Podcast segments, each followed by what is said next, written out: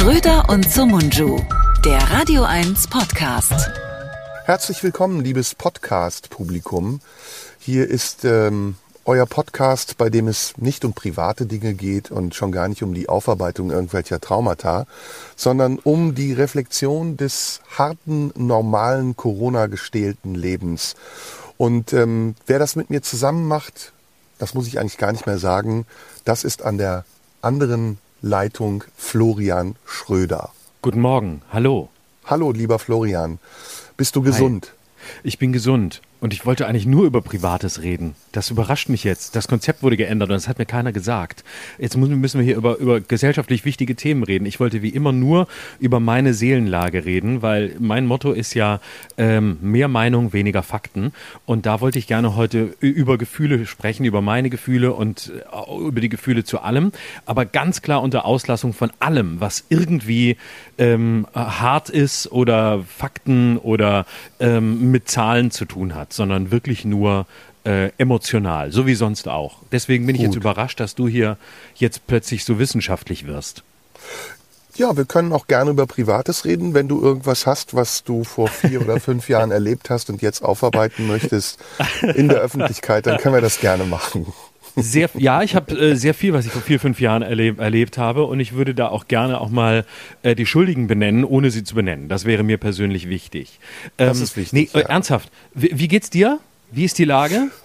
Mir geht's gut. Ich habe das Osterfest überstanden und ähm, laufe jetzt auf Pfingsten zu und ja, bin guter Dinge, ehrlich gesagt. Ein bisschen deprimiert nach wie vor, weil ich aus dieser Corona-Schleife nicht rauskomme. Ja. Aber ähm, ich halte mich. Sag mal, genau. was gibt's zu besprechen? Ähm, wollen wir wollen wir einsteigen in unseren Podcast? Ja, Unbedingt. Ich möchte wirklich direkt mit, mit, mit der aktuellen Situation anfangen. Ich bin, ich sage mal, Überschrift ist Game, für mich ist Überschrift Game Over. Ich habe das Gefühl Game, Game Over und zwar äh, ganz aktuell ähm, aufgrund der, der jetzt ähm, anstehenden Entscheidungen, wer wird Kanzlerkandidat der CDU, CSU, wer wird Kanzlerkandidat der Grünen. Und ähm, ich habe das Gefühl, ähm, es ist wirklich, es, es, das, das System äh, ist irgendwie ist an sein Ende gekommen. Es ist rum. Es hat auch alles keinen Sinn mehr. Wenn ich mir jetzt angucke, Armin Laschet gegen Markus Söder. Also auf der einen Seite ähm, tatsächlich dieser, dieser erzkatholische Freak aus Aachen, dieser Provinzfürst. Das ist für mich, also wenn, wenn das Wort Provinzfürst für einen erfunden worden ist, dann für Armin Laschet, der wirklich gar nichts gebacken kriegt, der komplett scheitert, der bei Markus Lanz sitzt, sich in einer Art und Weise grillen lässt. Also ganz ehrlich, als Moderator will man doch Gegner und keine Opfer. Und ähm, dann sitzt der da, wird von der Kanzlerin gerüffelt, macht alles falsch, was man falsch machen kann in dieser Krise, aber glaubt immer noch, dass er der Kanzlerkandidat sein muss und ist überzeugt davon, dass er jetzt der ist, auf den das Land gewartet hat, auf den die Welt gewartet hat. Wenn ich sehe, wie, wie Armin Laschet von Lanz zerlegt wird, dann möchte ich mir den nicht auf internationaler Bühne vorstellen. Der Typ hätte nirgendwo eine Chance. Nirgends. Nur in einer Parteienlandschaft, in der es um Proports geht, in der es darum geht, dass der Ministerpräsident des bevölkerungsreichsten Bundeslandes natürlich die Chance haben muss, Kanzlerkandidat zu werden, wenn die große Schwesterpartei sich hinter ihm, hinter ihn stellt und hinter ihm vereint, nur da hat dieser Loser, hat diese Null überhaupt noch eine Chance. Und daneben Markus Söder, dieser Inbegriff des reaktionären, ähm, ich habe jetzt Worte auf der Zunge, die ich nicht sagen möchte, aber dieser, dieser windige Waschlappen, der sich andauernd dreht, wie es ihm gerade passt, gerade noch Asyltourismus, dann Bäume umarmen und jetzt den Krisenmanager geben, was zahlenmäßig überhaupt nicht zu erhärten ist. Und äh, dann sagt man, hm, jetzt müssen wir aber mal gucken, können wir das jetzt zulassen, dass ein CSU-Mann Kanzlerkandidat wird? Ja, er hat die besseren Umfragewerte, weil Leute ihm hinterherlaufen, weil sie glauben, dass er jetzt mal wieder richtig autoritär ähm, den Laden führt. Und die beiden dann gegen Robert Habeck und Annalena Baerbock. Frau Baerbock, die wahrscheinlich Kanzlerkandidatin wird, weil man es bei den Grünen so machen muss, einfach weil sie eine Frau ist. Aber wo ist ihre Kompetenz? Sie hat überhaupt noch nie regiert. Sie ist, sie, sie ist ausschließlich beschäftigt mit ihren Floskeln, die sie permanent wiederholt, die ihr irgendjemand eingeflüstert hat. Das ist nicht besser als Christian Lindner, dem er das auch zu Recht vorwirft, dass er nur von Floskeln lebt. Und daneben Robert Habeck, der sexy Kinderbuchautor, ja, der auch mal Philosophie studiert hat, der hat sicher auch tolle Gedanken, keine Frage. Aber der lauter so okay Bücher schreibt, wo man sagt, ja, er hat schon irgendwie recht. Aber auch sich da durch die Gegend stammelt und keinen Gedanken zu Ende bringt und vor allem nicht Kanzlerformat hat. Und das soll die Zukunft in der globalisierten Welt sein. Armin Laschet, Markus Söder, Robert Habeck und Annalena Baerbock, das sollen die sein, die über die Zukunft bestimmen, die darüber bestimmen, wie wir mit Supermächten wie China umgehen, die entscheiden, wie wir in einem digitalisierten Kapitalismus halbwegs mit Freiheitsrechten umgehen. Ist das das Level, auf dem wir mithalten wollen? Ich habe das Gefühl, wir sind gefangen im 20. Jahrhundert in der Vergangenheit. Ich habe das Gefühl, es ist Game Over. Nach 16 Jahren Merkel äh, wird weder die Schrumpfversion von Merkel Armin Laschet bestehen, noch ähm, äh, der, der neue autokratische Fürst ähm, Markus Söder, der am Ende auch nur ein windiger ähm, äh, äh, Typ ist, der sich permanent um sich selbst dreht und irgendwann stehen bleibt und guckt, was da gerade ist, äh, wo er jetzt gerade hinguckt. Puh. So ist meine Alter Gemütslage Schwede. gerade. Ich habe doch nur gefragt, wie es dir geht. Mein Lieber, was ist denn los? Ja, so ist die Lage. Hm. Ich habe Ja, gar keine dachte, Meinung das stelle ich mal an den Anfang. Du hast mir alles, du hast mir den Wind aus den Segeln genommen. Ich habe keine Meinung mehr. Ich kann nichts mehr sagen. Das ist alles gesagt. So, das war's Gut. mit unserem Podcast. Ich wünsche dir eine Vielen schöne Dank. Woche. Tschüss. Das wünsche ich dir auch. Game is over, es gibt nichts mehr zu sagen. Ach ja. Also, ach, Mann, was soll ich dir sagen, du? Ich war ja selber Kanzlerkandidat und ähm, ähm, ich habe gerade überlegt, was willst du denn? Also, wen hättest du denn gern? Oder was hättest du denn gern? Ähm, ich hätte gerne äh, jemanden, der ich kann gar nicht, ich kann keine Namen nennen, ich will auch keine Namen nennen. Ich, ich will, ich will jemanden, bei dem ich das Gefühl habe, dass er oder den Eindruck habe oder auch durch durch Fakten erhärtet, dass er ähm, auf der Höhe der Zeit agiert und ähm, dass er das tut, was Markus Söder nur sagt, ohne es jemals tun zu können, nämlich äh, den Zeitgeist repräsentieren und ihm nicht hinterherlaufen. Das ist so eine Floskel, die Markus Söder benutzt hat, die in die richtige Richtung geht, aber sie kommt halt vom Falschen. Sie kommt von einem, der prinzipienlos ist und der letztlich ähm, nichts will, außer die Selbstbestätigung äh, des eigenen Größenwahnsinns und des Ausbaus der Macht. Und, aber der Gedanke stimmt und ich würde mir jemand wünschen, der das und weit darüber hinaus ähm, repräsentiert. Nicht indem er alle Antworten hat, aber indem er wirklich auf der Höhe der Probleme ist und äh, sie auf der Höhe der Zeit diskutiert und, äh, und, und mit ihnen umgehen will. So, und das Lass ist uns kein Name, aber Lass uns mal ein Anforderungsprofil machen. Ähm, Mhm. Fangen wir mal einfach an. Mann oder Frau? Ist mir scheißegal. Kann auch divers sein. Da bin ich völlig offen. Ist mir völlig wurscht. Ähm, Mhm. Vielleicht äh, ist mir ist es mir ist wirklich die, die Geschlechterfrage völlig egal. Ich will einfach nur, ich will Kompetenz und ähm, ich will äh, vertrauen können in jemanden, der in dieser schwierigen Situation auf Augenhöhe ist. Also Ähm. Deutschland sucht einen Kanzler, äh, Schrägstrich in. Ähm, Mhm. Welches Alter? Ähm, darf gerne, äh, es ist mir auch relativ egal, darf irgendwas äh, zwischen 40 und von mir aus 60 sein, kann auch, kann auch älter sein, wenn die Kompetenz da ist. Tendenziell vielleicht ein bisschen jünger, das würde nicht schaden. Okay, also zwischen 40 und 60. Fällt Lass da mal einer fünf, von fünf, um die 50 sagen. um die 50? Fällt da einer oder eine schon raus? Ja, Baerbock Baerbock, Baerbock alt? wäre da schon raus. Baerbock ist 40 äh, und Mhm. ähm, äh, äh, Dings hier, Laschet ist 60. Gefühlt Gut, dann aber ist Baerbock 80. schon mal raus. Baerbock Laschet ist raus. Ja, ja, okay. Äh, aber wir, wir nehmen ja nicht nur die vorhandenen Kandidaten, sondern wir können ja neue auch hinzuerfinden. Oder? Genau. Natürlich. Okay. Ähm, was muss er denn für ein Profil haben? Also was muss er können? Durchsetzungsfähig, entscheidungsfreudig, konsequent, äh, konservativ? Nein, auf keinen Fall. Mhm. Atheistisch bis oder agnostisch. Ah, welche Religion, genau. Welche Konfession soll er haben? Auf gar keinen Fall eine Konfession. Das wäre schon mal das Wichtigste. Auf gar keinen Fall irgendeine Konfession. Nichts Okay. mit dieser Bande zu tun haben. Dann fällt Söder raus, dann fällt Laschet, dann fällt die CDU komplett raus. Genau. Dann ist es, äh, ja, müssen wir uns mit Habeck abfinden, oder wie sehe ich das jetzt?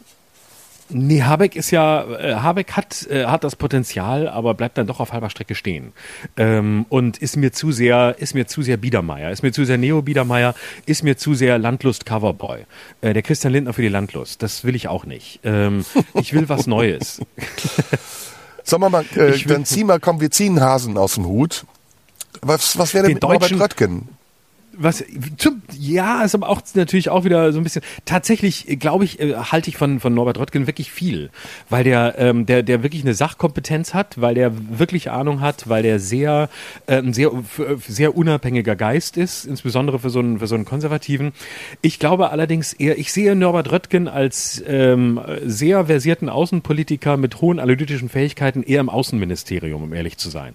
Dann Ähm. scheiß auf die Politik, dann lass uns, ähm, ich habe eine andere Idee. Ähm, Jürgen Klopp. Sehr gut. Sehr gut. Gut? Das ist, das ist super. Ja, das ist super. Ich, oder, oder was ist mit, warum nicht Jür- Jürgen Klinsmann? Einfach so mal ein Jahr alles umbauen und äh, dann kommt aber Jogi Löw und, äh, wobei, nee, Jogi Löw ist ja auch nur die Merkel des Fußballs. Insofern, das ist, äh, der ist, die, die Zeit ist natürlich auch vorbei. Nee, Klinsmann ist auch zu unstet. Das, das können wir nicht. Wir brauchen ja, Ja. wir müssen ja schon auch dafür, wir müssen, dürfen ja nicht vergessen, dass wir in Deutschland leben, einem Land, äh, wo die Mehrheit der Leute mit Politik nichts zu tun haben will und einfach Ja. nur in Ruhe von jemandem regiert werden will, der sie in Ruhe lässt. Aber vielleicht ist Ja. halt auch mal Schluss mit dem in Ruhe lassen. Vielleicht müssen wir halt auch mal konfrontativ werden. Ja, was gibt's denn für Tatortkommissare, die beliebt sind? Jan-Josef denn da Liefers. nehmen? Ja, Jan-Josef Liefers. Das Axel ist doch ein Rode. guter Kanzler. Ja. Armin, Armin Rode. Nee, wer, wie, wie heißt er? Nicht Axel. Achim, Armin? Keine Ahnung. Äh, Rode. oder wie wär's, wenn wir einen Mus Musiker, Popstar? Äh, Helene Fischer, hallo? Das ist doch eine Gottes Kanzlerin. Willen. Ach du Warum Scheiße. nicht? Das ist doch auch Merkel-Zeitalter. Das ist doch auch die Repräsentation von Merkel. Nur in der, im, im Schlager. Äh, niemand angreifen, alles immer irgendwie richtig machen und brav sein und Super äh, konziliant, sexy, kann gut singen, Showfrau. Also die setzt sich auf jedem internationalen Gipfel durch. Du hast Helene Fischer sexy genannt, daraus äh, drehe ich dir einen Strick in vier Jahren. Ähm, ich Ich habe auch gesagt, die setzt sich durch. Ich habe gesagt, sie setzt sich durch und nicht drauf. Nee, du Aber das, du- das, du- das, das- habe ich ja, gedacht, das ist schon- ehrlich gesagt. Das, ja, genau. Das, danke, das reicht. Danke, danke, das reicht. Ich muss es nicht mal mehr richtig zusammenschneiden. Danke, danke. Richtig, danke schön. Ähm, ja, hast du noch, äh, hast du noch wen? Florian Silbereisen, wenn dann Florian Silbereisen. Das ist ein Kapitän, Ja. der ist sexy, der sieht gut aus. Ähm, und da kann ich als Doppelgänger fungieren, weil wir Harald sind so ein ähnlich, sind auch ähnliche Typen. Nee, Harald ist raus. Schmidt? Äh, ist, ist, Ist raus? vorbei, ist vorbei. Du? Ist rum. Ich ja. Das, mit danke, endlich. Ja, selbstverständlich. Ich. Ich? Ich möchte Ich der auch, deutsche oder? Macron werden. Ich möchte der deutsche Macron werden. Äh, Ähm, das Zeug dazu hättest du auf jeden Fall. Das Zeug. So, jetzt sage ich mal was zu dem, was du. Jetzt habe ich mich gesammelt. Jetzt sage ich auch mal was dazu, wenn ich darf. Okay, los. Wenn du erlaubst. Ja, bitte. Ja, bitte.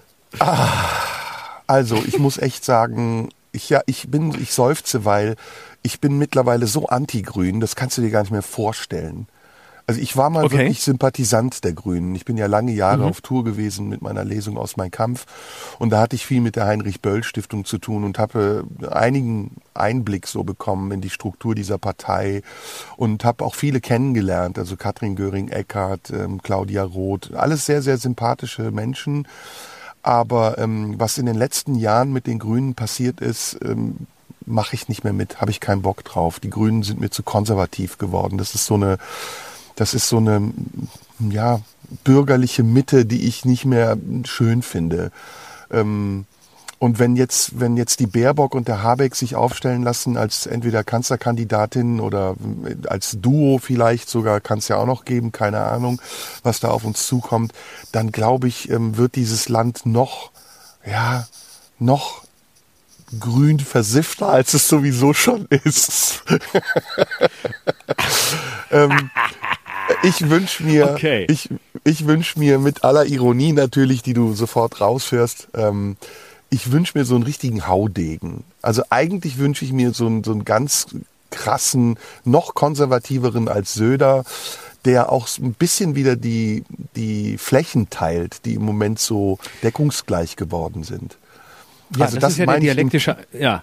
Das ist mhm. der Kern sozusagen meiner Kritik. Mir ist diese ganze Wohlgefälligkeit, die wir im Moment haben, äh, zuwider. Ich will wieder Extreme haben. Ich will Leute, die Entscheidungen treffen, gegen die man sein kann. Ich möchte Reizfiguren haben, ähm, die einen total aufregen und nerven. Ich möchte eine Politik haben, an der man sich reiben kann.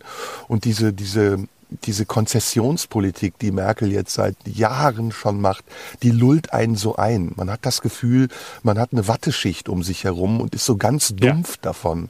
Und man weiß ja. auch gar nicht, was gerade passiert. Es passiert irgendwie nichts und alles zugleich. Und irgendwie ist es immer ein Warten. Ein Warten darauf, dass jemand einen Schritt tut und eine Entscheidung fällt. Und es ist alles so ängstlich und so, so unentschlossen. Und deswegen, es klingt super paradox. Vielleicht bereue ich es, wenn wir dann einen Kanzler haben, der, der zu extrem ist. Aber deswegen wünsche ich mir einfach mal wieder so einen edgy-Typen, weißt du? So okay. wirklich wie, wie, keine Ahnung, wer fällt mir da ein? Ja, ist egal. Einfach jemand, der ein bisschen edgy ist. Ja, aber dann ist es, dann haben wir die Lösung. Dann, dann muss, äh, dann muss es Friedrich Merz werden, weil der äh, Part ähm, autoritäres Bewusstsein mit Wirtschaftsliberalismus und grandioser Inkompetenz zusammen mit massiver Selbstüberschätzung. Und äh, das war ja der, die dialektische Hoffnung vieler, vieler Linker, äh, wenn es der, wenn es der Merz wird, wenn wir so einen Typen haben wie den, ähm, äh, der, der so äh, rotzenkonservativ ist und ähm, am Ende wieder sich bei den Frauen bedankt, ähm, dass sie seine seine Frau und seine Töchter sind und ihm nie gefährlich geworden sind intellektuell, ähm, dann haben wir wieder einen, mit dem Lagerwahlkampf möglich ist. Dann haben wir ihn und dann müssen wir aber hier die beiden Frauen von den Linken gegen den antreten lassen. Dann müssen die Grünen auch mal einfach zurücktreten, weil das ist einfach, die, die treffen sich mit März in der Inkompetenz. Diese neue, diese neue Grünen, äh, äh Janine Wissler und die andere mit dem Doppelnamen, die überall ist. Ich weiß, Linke, ja genau, die Linke. Hm. Was habe ich gesagt? Grün hast du gesagt. Nee, die Linken meine ich natürlich, die mhm, Linke, die, mhm. diese beiden. Die eine mit dem Doppel, ich weiß immer nicht, wie sie heißt, aber sie sitzt wirklich überall und sie hat es sogar geschafft, sich bei, bei Jung und Naiv, bei Thilo Jung gnadenlos zu bewerben, weil sie nicht weiß, wo sind Kriegseinsätze und Auslandseinsätze, was macht die Bundeswehr eigentlich? Sie weiß auch gar nicht, ob wir die Bundeswehr haben. Neulich saß sie bei Markus Lanz und sie hat es geschafft, sich noch mehr zu blamieren als Armin Laschet und ich freue mich immer, wenn sie auftritt, weil ich immer denke, ähm, mal sehen, was sie als nächstes nicht weiß. Und ähm, das wären doch da Antipoden. Damit hätten wir klare Antipoden, damit hätten wir klare klare Gegnerschaften und man könnte sich wieder reiben. Dann brauchen wir wirklich, dann brauchen wir wirklich so einen strammen März. Ach, weiß da muss der also Kanzlerkandidat werden. Die Linken sind doch auch eine Scheißpartei. Also Absolut. irgendwie was total, die kannst du total in eine Tonne kloppen. Und Merz ist mir noch nicht konservativ genug. Eigentlich müsste so ein Höcke-Kanzler werden oder eine Weidel. Das wäre schon cool. das das wäre geil. Oder? Ich meine, stell mal, Alice Weidel wird Kanzlerin. Ey, das ist doch der Super-GAU. Da denkst du doch das wirklich, ist, ey, ich gehe in den Untergrund. Du? Was meinst du? Wie? ich wandere aus. Die haben ja mit ihrem Parteiprogramm mit, die mal wollen, das haben sie doch jetzt verabschiedet am Wochenende. Die wollen doch die Grenzen zumachen. Da müssen wir noch schnell abhauen in die Schweiz. Ähm, ja, die sind auch gegen so Maskenpflicht so ein Jahr nach Corona. haben sie gemerkt, dass das ein Thema sein könnte. Super aktuell. Und sie wollen die, die D-Mark. Genau, und die ja, D-Mark die, die wollen die D-Mark, ja, die wollen die, aber ich, das finde ich geil zum Beispiel. Das ist doch Politik, gegen die man sein kann. Also das ist doch das, was ich mit Edgy meine. Da weißt du doch ganz ja. klar, wo du stehst, weil die stehen auf ja. der anderen Seite. Aber das andere, ne, dieses ganze weinerliche, angepasste, durchschnittlich mittelmäßige, da, da ist auch Merz ist mir auch zu wischiwaschi. Merz ist ja ein also getarnter also Liberaler. Ja, eine Kanzlerschaft mit eine Kanzlerschaft von Alice Weidel und da ist glaube ich auch wird auch Jens Spahn wieder aktuell, weil der wird da garantiert Vizekanzler. Der hat ja gar nicht so viel dagegen. Und ich glaube, aber der, Moment, der Söder, den haben wir vergessen. Jens ja. Spahn. Der könnte der doch es. auch ein guter Kanzler sein. Der, das ja, ist der Wunsch. Hör mal, das ist der Kanzlerkandidat der Herzen. Jens Spahn. Nee, oder? De, nee, nee, nee. Nein, Alice Weidel, ganz klar. Und dann, dann Jens Spahn eins drunter. Und äh, als Vizekanzler. Ähm, war, aber die passen perfekt zusammen.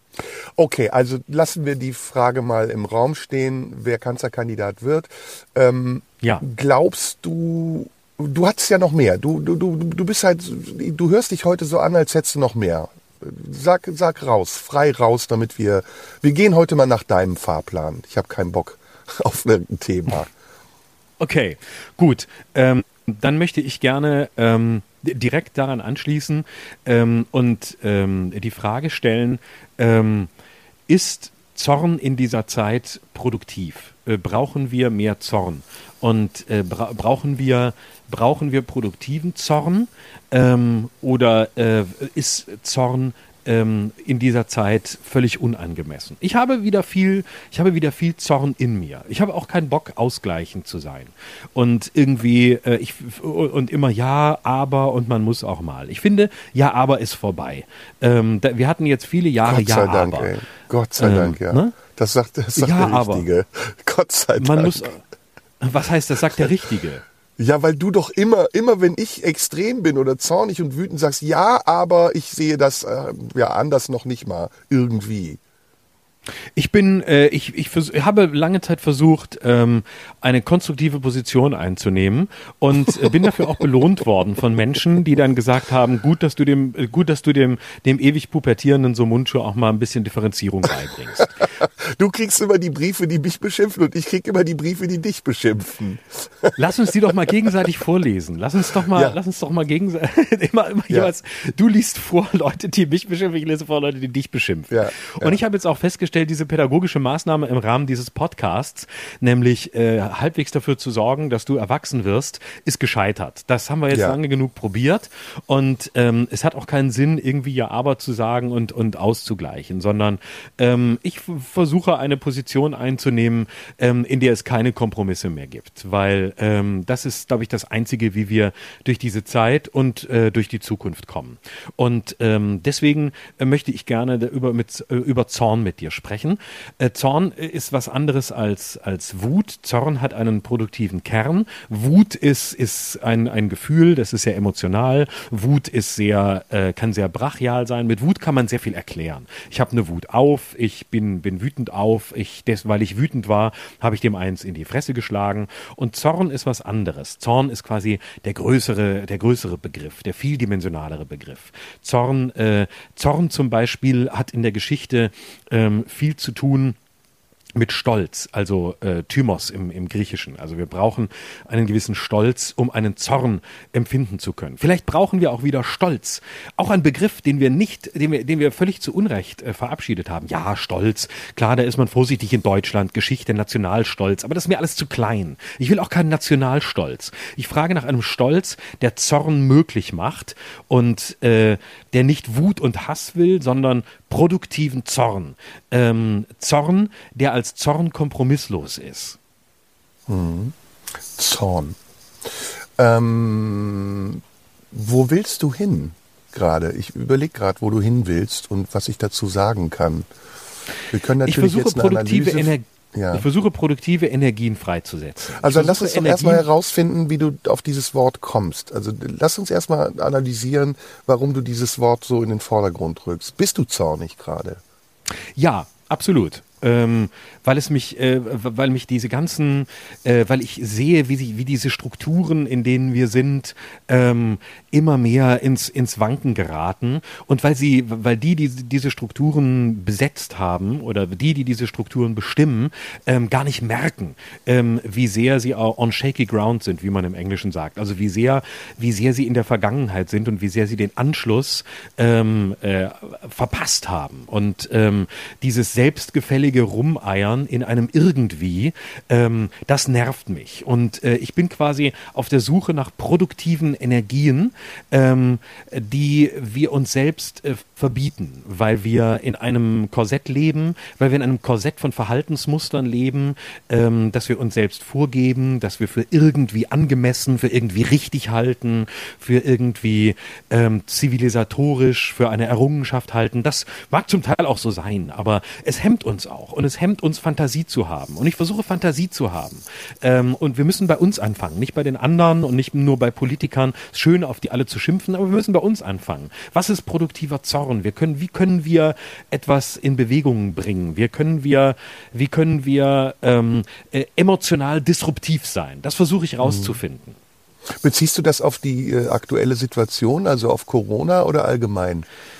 Das ist sowohl als auch. Also das bezieht sich natürlich auf die politische Situation, das bezieht sich aber auch auf mich. Ich bin auf der Suche ähm, nach neuen Energien, nach anderen Energien, die jenseits dessen sind, was ausgetretene Pfade sind. Also ich bin äh, frustriert die, äh, von, von, von politischen Institutionen, die nicht merken, auf welch wackeligem Grund sie stehen und die immer noch glauben, dass das, was sie im Moment tun, ähm, zukunftsweisend ist. Und ich merke aber auch bei mir, ähm, äh, wie ich eingeschlafen bin, wie ich selber quasi ähm, zu so einem zu so einem Repräsentanten dessen werde, was ich eigentlich kritisiere, dass ich dann äh, genauso kompromisslerisch werde. Und genauso meine, ja, man muss aber auch ähm, äh, innerhalb eines gewissen Systems agieren. Und äh, ähm, ich suche nach einer Angstfreiheit. Und mir ist alles, ich selbst, andere, alles, es ist mir alles zu Angst besetzt und zu unfrei und zu äh, und zu eng. Und die, die, Debatten sind zu eng. Und es ist kein kein kein Mut da, einen, einen Gedanken zu haben. Ähm, und das ist es, also eine neue Energie. Und das das dass die nicht da ist und dass die in mir auch erst entstehen muss, das, das löst in mir einen Zorn aus. Einen Zorn ähm, auf alles, auf das sich leiten lassen von irgendwelchen angeblichen Vorgaben, ähm, die äh, jetzt so angemessen sind und ähm, zu denen man sich verhält, statt sich über sie hinwegzusetzen. Das ist, glaube ich, das Gefühl, was ich im Moment habe. Ähm, mir fehlt das die Energie ähm, der Überschreitung, so würde ich sagen. Das klingt jetzt vielleicht ein bisschen theoretisch, vielleicht kannst du auch was damit anfangen. Ich kann damit was anfangen. Äh, ich überlege halt nur gerade andersrum, ob es nicht besser wäre, sich zu entkrampfen. Weil Zorn hat ja auch was mit Zuspitzung zu tun. Und ich verstehe das, dass es bei dir so ist. Ich glaube, da geht es vielen genauso wie uns, dass diese Situation, die ja jetzt so lange andauert, ähm, sich anfühlt wie eine Verkrampfung, wie, wie eine Sackgasse, in die man geraten ist, aus der man nicht mehr rauskommt. Und ähm, man sieht weder eine Lösung, noch sieht man irgendwie einen Ausweg, sondern man, man wartet einfach ab und mit jedem Tag, der vergeht, verkrampft man sich mehr. Und ähm, das, was du Zorn nennst, nenne ich manchmal Implosion. Also so, dass man mhm. nach innen explodiert und denkt, hm, verdammt nochmal, jetzt muss es doch endlich mal vorbeigehen oder jetzt tut doch mal was. Ne? Also unternehmt doch endlich mal was. Seit einem Jahr wisst ihr von der Politik, wisst ihr Wissenschaftler, wisst ihr Mediziner, was passiert und was passieren kann und trotzdem geht's im Schneckentempo voran. Und ähm, es wird debattiert, es wird diskutiert, es wird abgesagt und neu angesetzt. Also allein der Hohn dass jetzt die Ministerpräsidentenkonferenz abgesagt wurde und das Ganze zum Politikum wird und dass man jetzt erst feststellt, dass Deutschland ein Föderalismusproblem hat in einer Situation, in der schnelle Entscheidungen getroffen werden müssen. Und zwar, ich sage es jetzt mal ganz doof, von oben herab. Allein das macht mich wütend, macht mich zornig und ich implodiere und denke, Mensch, ey, was soll ich denn jetzt machen? Soll ich ausflippen? Soll ich aushalten? Soll ich die Schnauze halten? Soll ich auf die Straße gehen? Naja, das, sind, das, das kann ich verstehen, dass du da sagst, ich bin zornig. Aber andererseits ähm, haben wir auch das Dilemma, äh, der Bürokratie, was wir gerade ja ganz deutlich spüren. Wir, wir können nicht einfach Entscheidungen treffen oder treffen lassen. Und dazu kommt eben auch noch, dass diejenigen, die entscheiden sollen, äh, nicht dazu bereit sind, produktiv und konstruktiv miteinander darüber zu diskutieren, wie man auf besten, auf schnellsten und klügsten Wege Lösungen finden kann in dieser Krise und ähm, sich verheddern in ganz komischen ähm, Wahlkampfähnlichen Formulierungen, die sie dann aber doch wieder zurücknehmen. Und dann spielen sie uns vor, dass sie ja alle konsensbereit sind und vernünftig und niemand hat es drauf angelegt, Wählerstimmen zu gewinnen, aber du siehst im Hintergrund oder auch in den Augen blinkt und blitzelt so ein bisschen der Argwohn gegenüber denen, mit denen man eigentlich zusammenarbeiten soll, parteiübergreifend, auch ähm, ja, vielleicht auch ähm, ideologieübergreifend. Ne? Also wir brauchen im Moment nichts mehr als, ähm, als nicht Konsens. Konsens ist das, was ich eben meinte, was mir nicht edgy genug ist, sondern wir brauchen irgendwie ein Zusammenwirken unterschiedlichster Kräfte. Und ähm, das muss, wie du richtig sagst, entschieden sein. Das muss, wie du richtig sagst, auch voranschreiten und in Kauf nehmen, vielleicht sogar Fehler zu machen oder Unrecht zu tun. Aber es muss vor allen Dingen konsequent sein. Und diese Konsequenz, die fehlt mir im Moment. Das ist, das ist etwas, was ich bei keinem sehe. Also ich sehe es auch nicht bei der AfD oder bei Jens Spahn. Ich sehe es auch nicht bei Wieler oder Drosten oder wem auch immer. Es gibt nur mahnende Worte. Es gibt immer nur ein Szenario, ein Menetekel, was aufgezeigt wird. Es könnte schlimmer werden. Es ist schon schlimm. Wir haben das Ende der Fahnenstange noch nicht erreicht. Wir müssen noch warten. Es dauert noch Monate. Und das ist so, Alter, das ist ja genug Anlass, zornig zu sein. Aber ich versuche es eben anders. Ich versuche mich zu entkrampfen, weil ich weiß, dass dieser Zorn, ja, auch sehr ungelenk sein kann und dass der auch die Falschen treffen kann und dass der auch ausarten und ähm, ausufern kann. Und dann bist du relativ schnell bei den Leuten auf der Straße, äh, die ja auch sehr zornig sind, aber ganz andere Ziele verfolgen. Das stimmt. Okay, dann versuchen wir es von der anderen Seite. Dann lass uns uns mal von Corona wegnehmen und versuchen wir mal den Weg ähm, der Entkrampfung zu gehen, ähm, der ja vielleicht einfach nur spiegelbildlich auf der anderen Seite zum Zorn steht, aber eine produktive Seite hat. Ähm, ich frage mich zum Beispiel, ähm, warum haben wir eigentlich nur ähm, äh, Begriffe wie müssen und sollen in unserem Repertoire. Also wir müssen uns jetzt an Regeln halten. Wir sollen ähm, äh, dies und jenes tun, äh, damit alles besser wird. Also das sind unsere Begriffe. Müssen und sollen. Ähm, und ich frage mich immer, äh, oder warum ist der Begriff des Dürfens eigentlich völlig weg? Also ich würde mir können eine geht ja auch noch können auch, genau. Aber ich finde, ich, das wollte ich gerade sagen, ich würde aber das Können nochmal vom Dürfen unterscheiden, weil ähm, sollen und müssen, davon sind wir voll. Das, das liegt ja auch in unserer Geschichte. Ähm, äh, du sollst, der, der kategorische Imperativ, äh, das kommt ja schon aus Christentum, du sollst dieses tun und jenes tun. Aber wo ist eigentlich das Dürfen in unserer Kultur? Also den Satz sagen zu dürfen, ich darf. Also in einem ganz positiven Sinn. Ähm, wir sagen ja zum Beispiel, wir müssen äh, oder wir müssen dies oder jenes aushalten oder wir müssen dies oder jenes nicht aushalten. Also ähm, gewisse Worte ähm, müssen wir ertragen, sagen die einen, die anderen sagen, nee, das müssen wir überhaupt nicht ertragen, ich will das alles gar nicht hören. Ähm, und wo ist eigentlich ähm, das Dürfen, das Positive? Ähm, vielleicht darf man ja auch etwas aushalten, weil man nur aus dem Aushalten, weil man es aushalten durfte, zu etwas Positivem kommt, indem man sich auseinandersetzen muss. Und diese ganzen, diese Welthaltung ist überhaupt nicht da. Ich würde gerne in einer Welt leben, in der das Dürfen großgeschrieben wird, in der das, das erste, die erste Prämisse ist, du darfst. Und dann kann man über die Grenzen reden. Wir aber denken von der Grenze her. Wir denken permanent vom Ausschluss her. Was ist nicht möglich? Was ist nicht gut? Was ist schlecht? Also wir denken andauernd vom Ende her. Und wenn wir das produktiv wenden und das Dürfen nach vorne stellen, was, was wäre das für eine Chance? Ja, jetzt merke ich auch, du bist ganz woanders als ich. Ich war bei Corona, du bist bei einer viel allgemeineren Frage. Aber genau, gut, äh, genau. Ja, ja, das können wir, das können wir aufgreifen, finde ich super.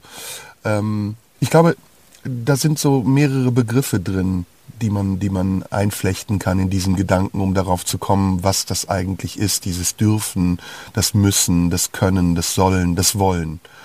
Gibt es ja mhm. unterschiedliche Betrachtungsweisen und Wege, wie man sich dem annähern kann.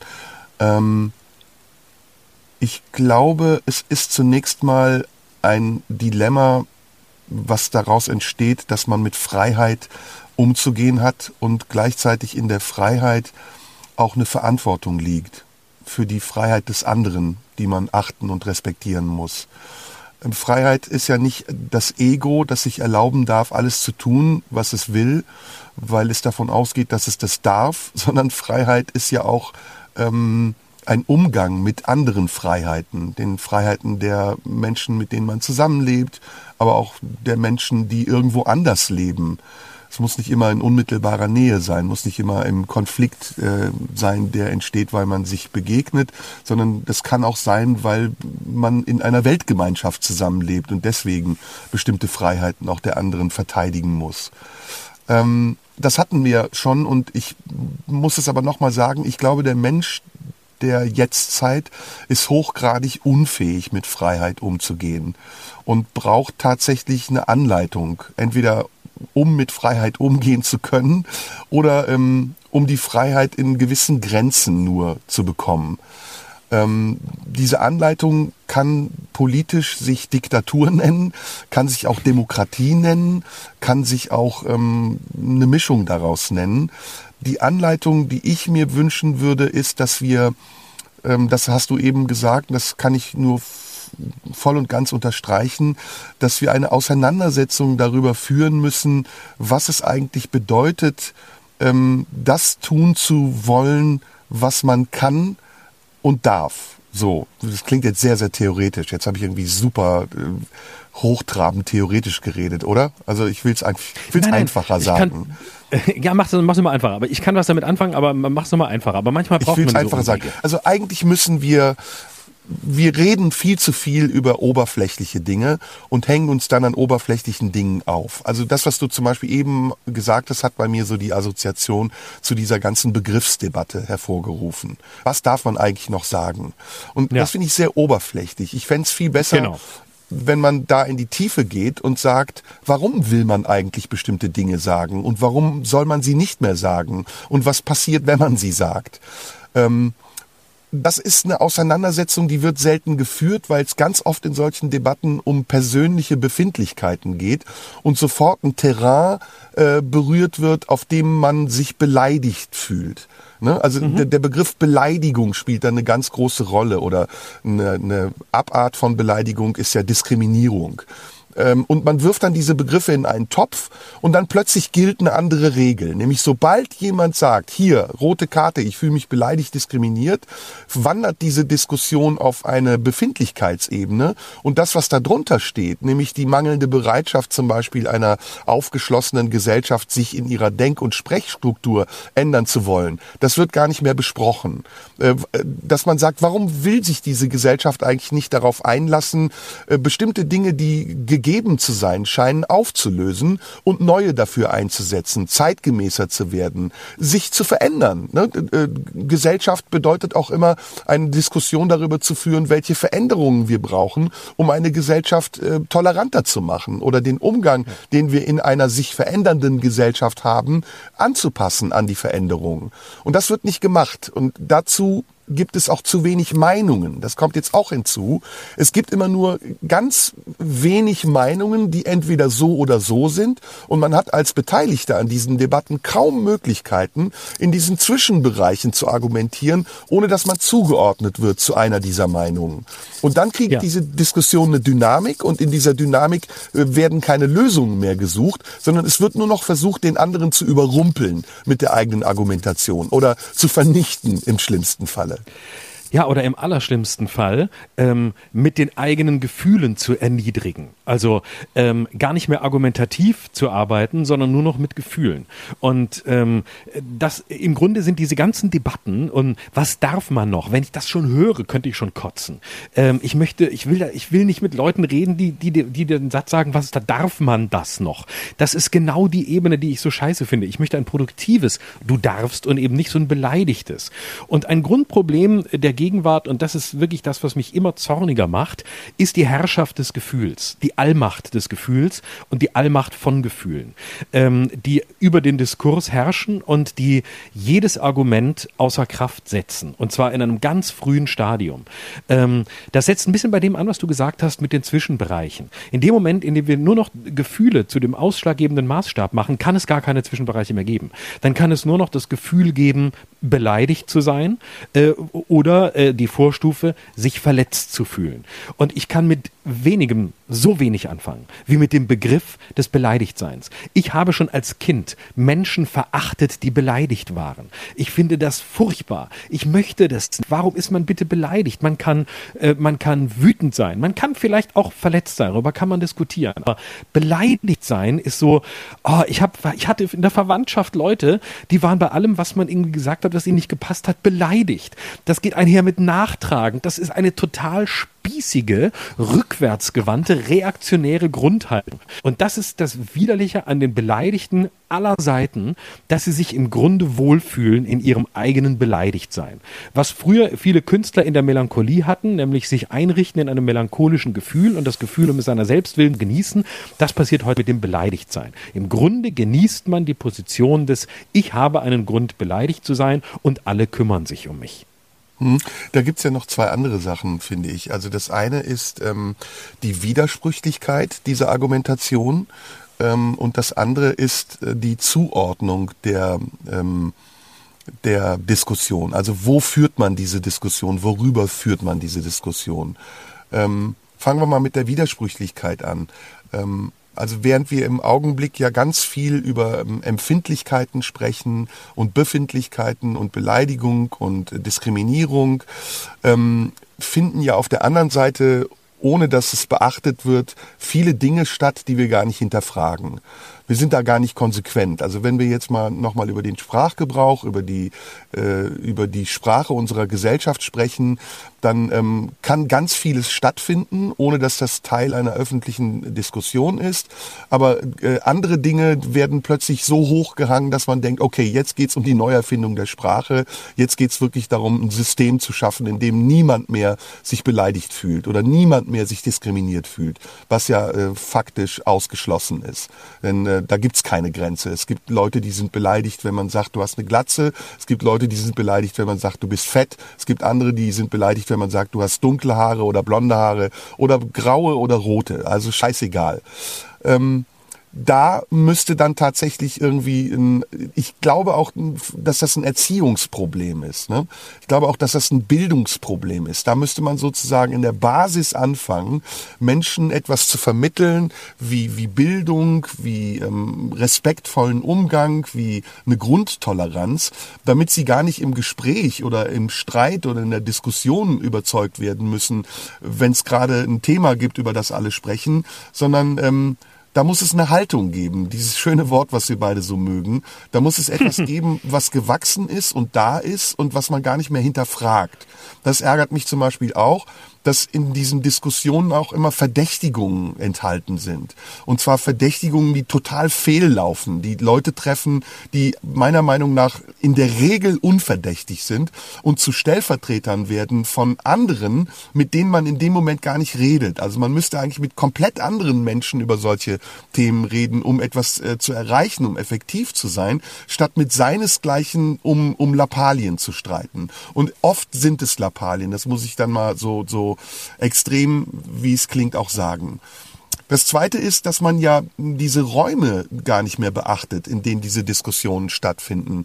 Dass es einen Unterschied gibt zwischen dem öffentlichen Raum und dem privaten Raum, dass es einen Unterschied gibt zwischen der Kunst, die eine ganz andere Sprache sprechen darf, und der Politik, die wiederum sehr vorsichtig sein muss. Das natürlich nicht ohne Grund, weil die Politik auch eine Repräsentationsfunktion hat. Das wird gar nicht gemacht. Diese Unterschiede gibt es gar nicht mehr. Die Leute nehmen unheimlich vieles eindimensional wahr. Sie übertragen das, was sie wahrnehmen, in ihren eigenen Denkkontext und argumentieren dann aus ihrer Befindlichkeit heraus, so dass es eigentlich eine Diskussion ohne Sinn wird, in der es eigentlich ja. nur noch um das Bewegen von äh, Schachfiguren auf einem Brett wird und um, um eine Positionierung, bei der man sich möglichst gut und ähm, integer vorkommt.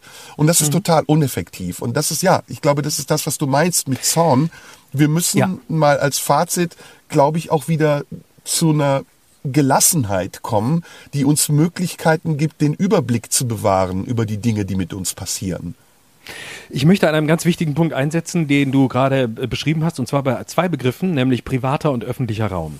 Ähm, ich, ich, glaube, das ist der zentrale Schlüssel zu ganz vielen Problemen äh, der Gegenwart, ähm, die wir haben. Ähm, nämlich das völlige Verschwinden ähm, nicht des privaten Raums, wie man lange geglaubt hat, nämlich äh, alles ist quasi privat. Das war das Denken so vor 20 Jahren, als Reality-TV aufkam. Oh Gott, jetzt gehen sie überall rein und äh, da stehen die Boulevardreporter bei den Leuten vor der Tür, die Witwenschüttler und so. Alles wird ausgeleuchtet. Das war eine Zeit lang vielleicht der Fall. Viel dramatischer ist eine größere Entwicklung, die seit 40, 50 Jahren schon da ist, seit den 70er Jahren eigentlich und die immer stärker wird und das ist der komplette Verlust des öffentlichen Raums. Es gibt keinen öffentlichen Raum mehr. Es gibt nur noch private Räume. Ähm, und das Private, das Privatistische, was früher quasi im engsten Kreis stattgefunden hat, ist auf allen Ebenen auf die öffentliche öffentliche Bühne verlagert worden. Das heißt, ähm, so wie ich privat denke, zeige ich mich im, im Außen. Ich muss, um eines der schlimmsten Worte zu sagen, im besten Fall authentisch sein. Das heißt, ähm, ich selbst bin immer privat, bin immer authentisch. Ähm, das Internet ist ein Brandbeschleuniger, wenn auch nicht die Ursache, aber ganz, ganz wesentlicher, ganz wesentlicher Bestandteil. Also ähm, wenn du auf YouPorn guckst, dann siehst du zum Teil Pornos von Leuten, die wirklich privat gemacht wurden. Einige tun nur so, als ob, einige sind es aber auch eindeutig. Das sind Leute, die filmen sich quasi beim Sex und stellen es in den öffentlichen Raum auf ein Portal, wo es jeder gucken kann. Ich verurteile das nicht moralisch, ich stelle das nur fest als äh, einen Bereich, wo das Private öffentlich geworden ist. Das heißt, wir begegnen uns in einer andauernden äh, Scheinnähe, die aber gar nicht da ist. Ich setze mal kurz was dagegen. Früher gab es äh, die Grundhaltung, die hieß, der andere ist im öffentlichen Raum zunächst der Fremde, und zwar jeder. Und der Fremde ist in dem Fall sehr positiv besetzt, nämlich der andere ist mir so fremd, dass ich Gesten der Höflichkeit und des Abstands ähm, wahren muss, um meinen Respekt ihm als Fremdem gegenüber zu zeigen. Unabhängig von seiner Hautfarbe, unabhängig von seiner Religion. Ähm, jeder ist zunächst der Fremde. Das schafft einen produktiven Abstand, der Nähe zunächst nicht möglich macht, aber auf einer tieferen Ebene erst möglich macht. Wir haben heute andauernde Nähe. Wir sind immer privat. Und dadurch, dass wir immer privat sind, glauben wir auch, dass unsere privaten Befindlichkeiten das Einzige sind, was im öffentlichen Raum zählen. Und ähm, damit sind wir im Terror der Authentizität. Und damit sind wir in einer Welt, in der es nur noch Gefühle und Befindlichkeiten gibt. Weil die sind im privaten Raum richtig aufgehoben, aber nicht im öffentlichen. Hm. Das führt auf zwei Themen zu, die ich mit dir sowieso besprechen wollte. Ähm das eine ähm, ist eher spielerisch, nämlich die Frage, was würden wir beide eigentlich gerne verbieten, wenn wir es verbieten könnten. Aber das andere, das können wir vielleicht vorher besprechen, ist ähm, im direkten Bezug zu dem, was du gerade gesagt hast, nämlich ähm, die Diskussionen, die wir heute führen, beziehungsweise die zur Schaustellung privater Befindlichkeiten in der Öffentlichkeit unterstützt durch die Plattformen und die Medien, die wir dafür nutzen. Ähm, das geht ja wirklich genau in die Richtung, die du gerade auch besprochen hast. Also da gibt's ja diese zwei Ebenen. Die eine ist ja, dass Leute ihren privaten Kram mittlerweile in die Öffentlichkeit tragen und äh, es genug Plattformen dafür gibt, sich auch so zu produzieren. Und ähm, da frage ich mich dann auch, ähm, braucht es da nicht auch ein Regulativ? Also muss man da auch nicht von außen irgendwann sagen, pass auf, trag deine Scheiße alleine aus und bitte hier nicht in der Öffentlichkeit. Ähm, ich weiß nicht, ob du dich daran erinnerst, Florian. Früher war das ja so, wenn man sich gezankt hat mit jemandem, da gab's ja diesen, diesen Spruch, äh, das sage ich der Zeitung, damit gehe ich in die Öffentlichkeit. Ich rufe bei der genau. Bildzeitung an. So, ne? Genau. Das, du, ganz ehrlich, darf ich ganz kurz unterbrechen? Ich kenne das so bitte. gut, weil meine Mutter, meine Mutter hat bei der, bei der Lokalzeitung gearbeitet, äh, viele Jahre. Und ähm, es war wirklich in, in, in Lörrach war das ganz oft so, dass dann Leute äh, zu meiner Mutter kamen, äh, in die Zeitung, es war eine kleine Zeitung, und dann ankamen und sagten, ähm, so, darf ich Ihnen mal was, was erzählen? Ähm, Sie wissen ja vielleicht, ich wohne in der und der Straße und mit den Nachbarn ist gerade das und das. Und da müssen, da müssen Sie mal was draus machen. Das war ständig der Fall. Und meine Mutter ja, hat mir das ja, immer erzählt, ja. dass die Leute wirklich ankamen. Das ist furchtbar.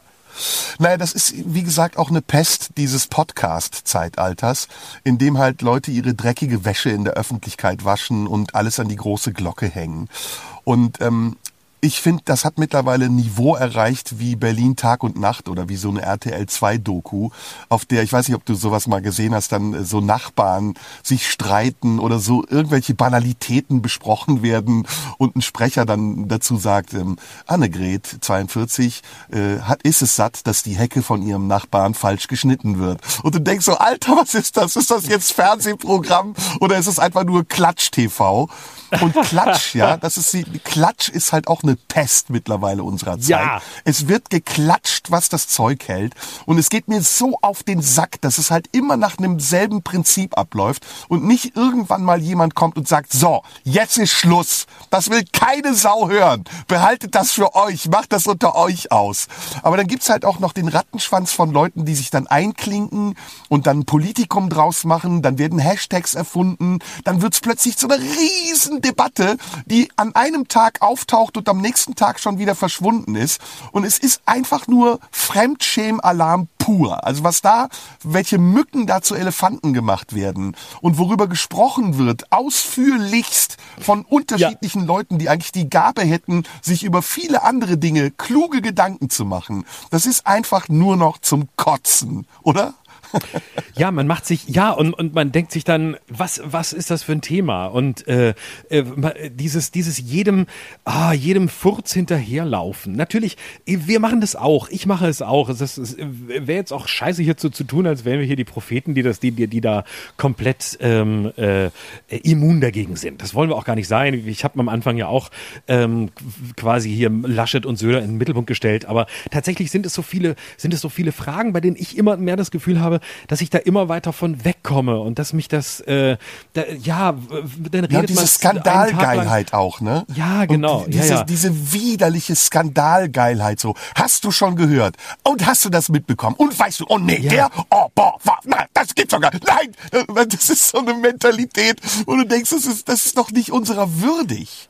Das ist ja, doch nicht und während du das ja, ja und während du das sagst, denke ich, wir leben im Zeitalter der Le, Louis Define Haftigkeit. Ja. Louis Define Haftigkeit. Das, das Zeitalter des der Louis Define Heftig, äh, Heftigkeit. Äh, ja. Haltung. Haltung.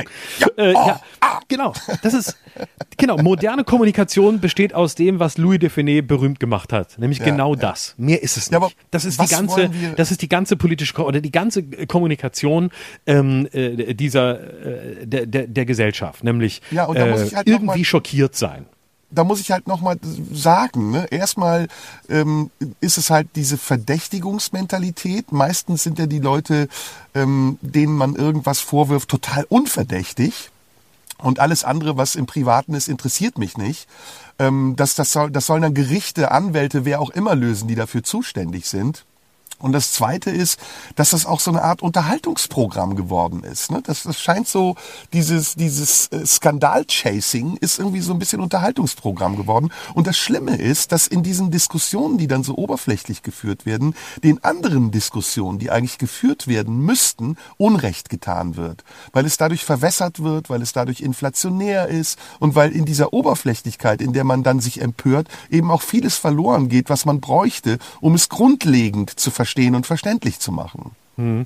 Ja, und das ist ähm, äh, das ist auch so ein so ein Begriff Empörung. Das ist auch so das ist auch so angesagt. Ne? Man man empört sich und äh, ähm, ja, vielleicht ist es vielleicht ist ist das auch alles der der der falsche Weg. Vielleicht ist auch ähm, vielleicht ist auch mein Zorn, den ich vorhin so deutlich gemacht habe, vor allem ein Zorn über diese Zustände, ein Zorn, das quasi eine Grundhaltung des Dürfens und ähm, der, der, der, der Auseinandersetzung miteinander ähm, so unmöglich geworden ist und dass die Debatten, die wir führen, so eng sind. Ich habe für andere Sachen gerade wieder so, so viel gelesen, auch aus äh, so äh, Autoren, wo ich dachte, mein Gott, wo ist das hin? Diese, diese Größe des Denkens. Also ne, zum Beispiel die, die Wahrnehmung, wenn wir heute über solche, auch diese, diese Begriffe Identitätspolitik, ne? also mhm. ähm, jenseits dessen, was damit gemeint ist und wo der Begriff angemessen ist oder nicht, aber es ist so ein verkacktes Schlagwort gewesen. Vielleicht versteckt sich dahinter etwas,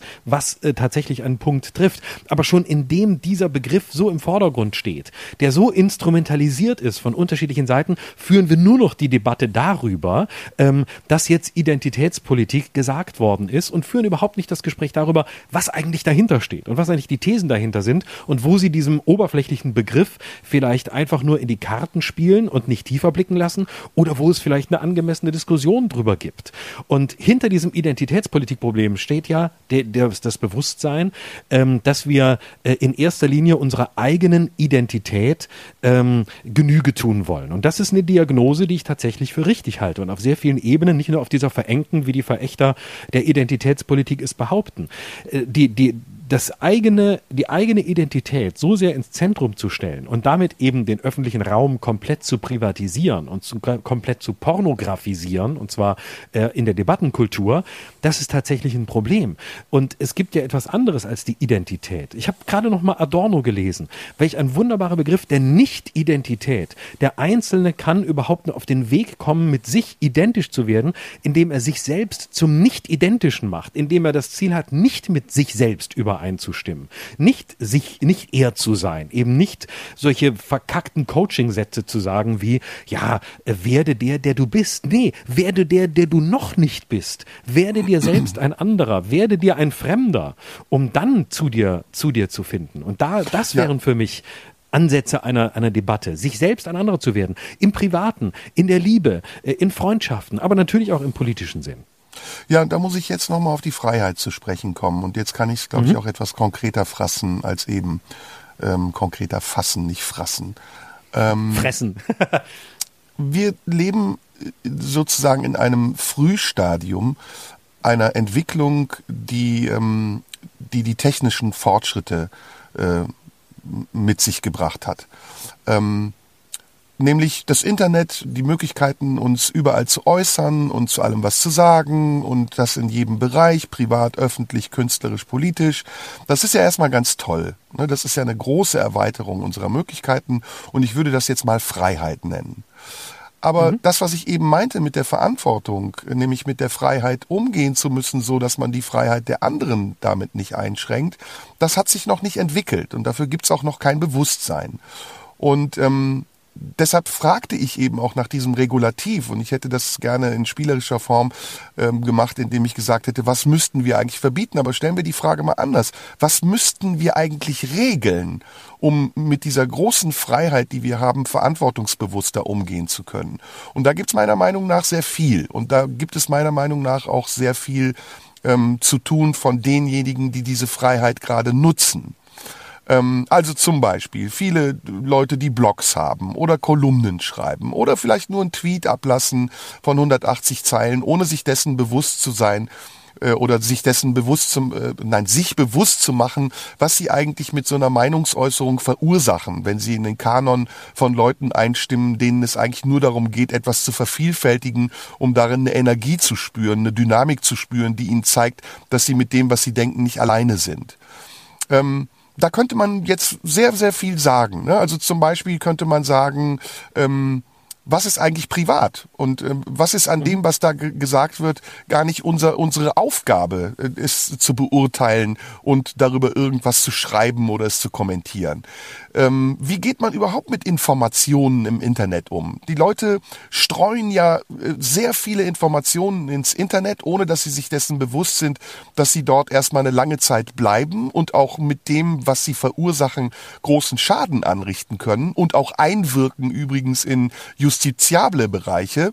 Ähm, was, was passiert damit? Also darf man einfach so sorglos umgehen mit Informationen, die man ins Netz setzt und gucken, was passiert und denkt, ja, okay, da wird schon irgendwie nichts Schlimmes passieren? Oder muss es irgendwas geben, irgendeine Instanz, irgendeinen Gedanken vielleicht, den derjenige selbst entwickelt, bevor er etwas ins Internet schießt, der ihm sagt, ey, denk da nochmal drüber nach. Du wirst dadurch sichtbar und du richtest damit etwas an, was vielleicht nicht gut ist, weder für dich noch für denjenigen, den du damit reinziehst. Also ne, das sind so ein paar Punkte. Und deswegen kommen wir nochmal auf das zurück, was du am Anfang gesagt hast. Wir müssen mehr dürfen, ja, aber wir müssen vielleicht auch darüber nachdenken, ob wir es dürfen wollen oder ob wir es mhm. dürfen sollen und ob es nicht manchmal auch besser ist, mit dem, was man darf, mit dem, was man kann, mit dem, was man will, sich zurückzuhalten und in einem Bereich zu bleiben, in dem man es auch erstmal mit sich selbst ausmachen kann oder mit denjenigen, die betroffen sind, mit denen man eigentlich sprechen müsste, in einem kleinen Zirkel, in einem kleinen Rahmen, der nicht beobachtet wird von Tausenden von Leuten, die es verwechseln und identifizieren und übertragen. Jetzt äh, versuche ich den Gedanken noch etwas weiter zu spinnen ins komplett ähm, idealistische. Mein Wunsch wäre ja oder mein mein Traum oder meine meine Vision wäre ja, dass eine Haltung des Dürfens eben nicht mehr dafür sorgt, dass wir in diesem im Moment ähm, widerlichen Bewusstsein leben oder viele in diesem widerlichen Bewusstsein leben, das auch ausnützen zu dürfen, sondern mein, mein Menschheitsideal wäre schon fast ein gütiges, du darfst ganz nach oben zu stellen, damit aus dem Dürfen sich die Erkenntnis durchsetzt, dass weil man darf, man eben nicht muss. Und weil ja. man nicht mehr muss, ähm, kann man ganz viel von dem, was unnötig ist, auch bleiben lassen. Also ich würde mir quasi eine Freiheit des Dürfens wünschen, um am Ende weniger von dem zu tun, was jetzt angeblich jeder darf oder muss. Aber das ist, glaube ich, ich weiß nicht, ob das überhaupt nachvollziehbar ist. Ja, ja, aber doch. das wäre quasi, wenn ich eine Utopie formulieren dürfte für den zivilisatorischen Umgang unter uns Menschen, dann wäre es die. Und wenn wir jetzt mal in die Vogelperspektive noch gehen, ne? Ähm, wo befinden wir uns eigentlich gerade? In welcher Gesellschaft leben wir eigentlich gerade? Welche Themen beschäftigen uns? Dann muss man doch konstatieren, gemessen an den Möglichkeiten, die wir hätten, klüger zu sein als Menschen, die vor drei oder vierhundert Jahren gelebt haben, hat sich unser Verhalten nicht gravierend verändert und Nein. auch die Art und Weise, wie wir urteilen und wie schnell wir wollen, dass äh, Dinge vollzogen werden, ist nicht anders als noch im Mittelalter. Also da scheint die Aufklärung noch nicht ganz äh, funktioniert zu haben. Was könnten wir tun, um aufgeklärter zu sein? Frage ich mich ganz oft. Also was, was bedeutet heute in diesem 21. Jahrhundert, in dem wir wirklich alle Tools haben, die wir haben müssen, um, um aufgeschlossen, tolerant, liberal, geduldig zu sein? Was, was können wir tun, um noch aufgeklärter zu sein und mit der großen Freiheit, die wir haben und die wir oft so unbedacht nutzen, verantwortungsbewusster umzugehen? Auch da würde ich wieder was äh, ähm, nicht lebens, direkt unmittelbar lebensweltliches sagen wollen. Ich glaube, es hat dazu, hat zu tun mit einem Zulassen von Ruhe der Entwicklung. Ich glaube, Selbstständigkeit lässt sich nicht erlernen, ähm, indem der Mensch reduziert wird auf ähm, seine äh, Effizienz und seine ähm, Effizienzierbarkeit, wenn es dieses Wort gibt. Also ähm, dieser Glaube, wir können selbstständige Menschen heranzüchten unter dem Aspekt der Leistung oder dem Aspekt ähm, der äh, Nutzbarmachung für die Gesellschaft. Also dieser ganze Ansatz, äh, noch schneller äh, studieren, noch schneller die Schule beenden, noch schneller äh, sofort äh, auf den Arbeitsmarkt und so weiter.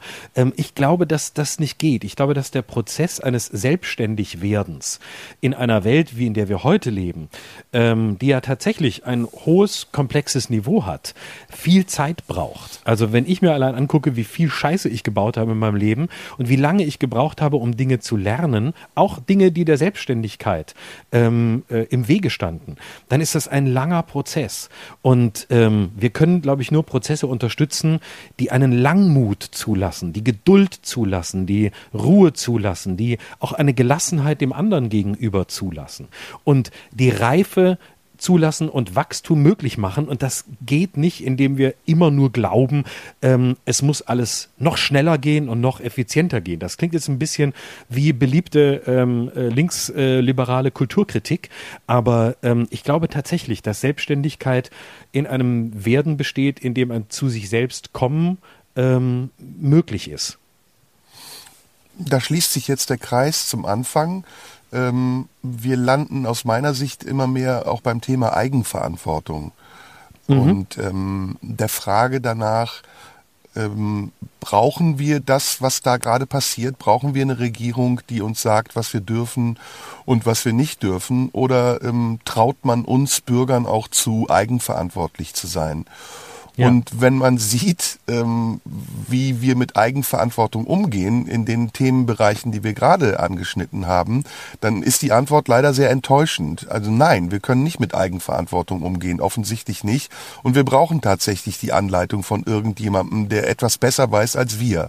Aber das ist ja ein Armutszeugnis. Das ist ja wirklich, also mhm. wenn, wenn wir jetzt mal davon ausgehen, dass unser beider Ideal wäre, eine Gesellschaft, in der sich jeder bewusst ist über die Konsequenzen seines eigenen Handelns und mit seinem eigenen Handeln und den Konsequenzen seines Handelns auch Rücksicht nimmt auf den, auf die Wirkung, die es auf den anderen hat, dann ähm, ist dieses idealistische Bild ja fast schon eine Utopie. Es gibt's ja nicht. Wir leben in einer Gesellschaft grassierenden Egoismuses.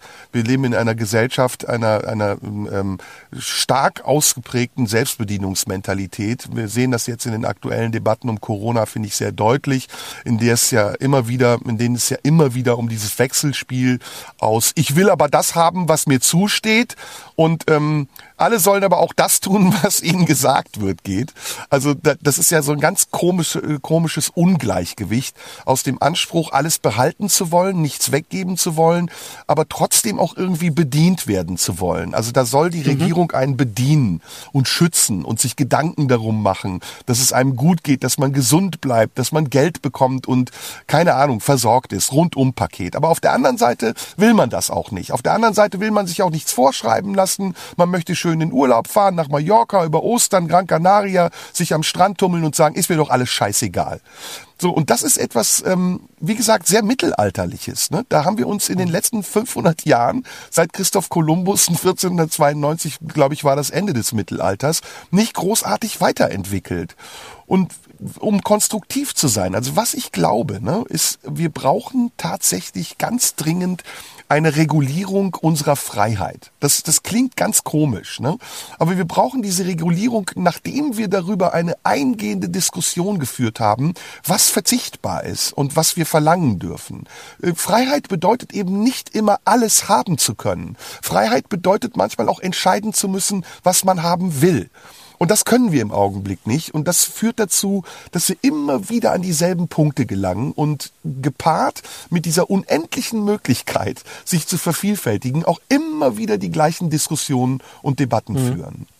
Ne? Und Freiheit ist ja nicht nur äh, ist ja nicht nur produktiv äh, im Sinne eines äh, ich habe Wahlmöglichkeiten. Das ist ja ein sehr pubertäres Verständnis von von äh, Freiheit, nämlich das Verständnis ich möchte alles haben. Ich, da muss alle der Supermarkt muss voll sein und da müssen äh, nicht nur drei Mineralwassersorten sein, sondern müssen 500 sein und dann nehme ich äh, am Ende aber doch immer dieselbe.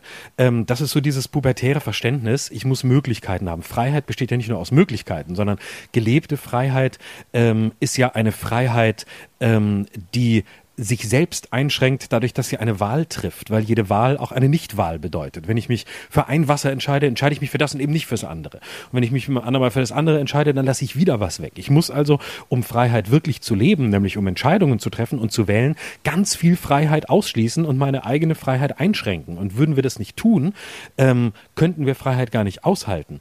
Und ähm, ich glaube, dass das äh, Problem ist, äh, dass wir heute in einer ähm, in einem Freiheitsverständnis, in einem negativen Freiheitsverständnis zum einen leben, nämlich wir wollen Freiheit von.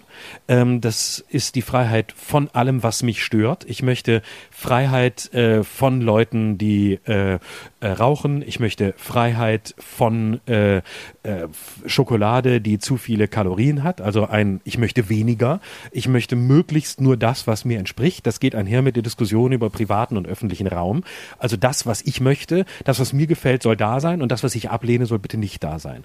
Und die Alternative wäre ja eine Freiheit zu. Das wäre die positive Freiheit. Eine Freiheit ähm, zu, äh, zu wählen. Eine Freiheit, ähm, äh, dahin gehen zu können, wo ich hingehen will. Dafür müsste ich aber erstmal wissen, äh, wo ich überhaupt hingehen will und was mein Weg ist. Oder ob ich den Weg erst suchen muss, ob ich vielleicht noch gar nicht losgehen kann und meine Freiheit im Moment darin besteht, die Freiheit zu haben, noch nicht gehen zu müssen, etwas noch nicht tun zu müssen. Und ich finde, in diesen Bereichen, äh, da wird die Diskussion über Freiheit fruchtbar und nicht in so einem ähm, äh, populären äh, Geschwätz von man lässt mich nicht, ich darf ja nicht. Das, das ist ja eine Verkürzung von Freiheit, die, die primitiv und vulgär ist.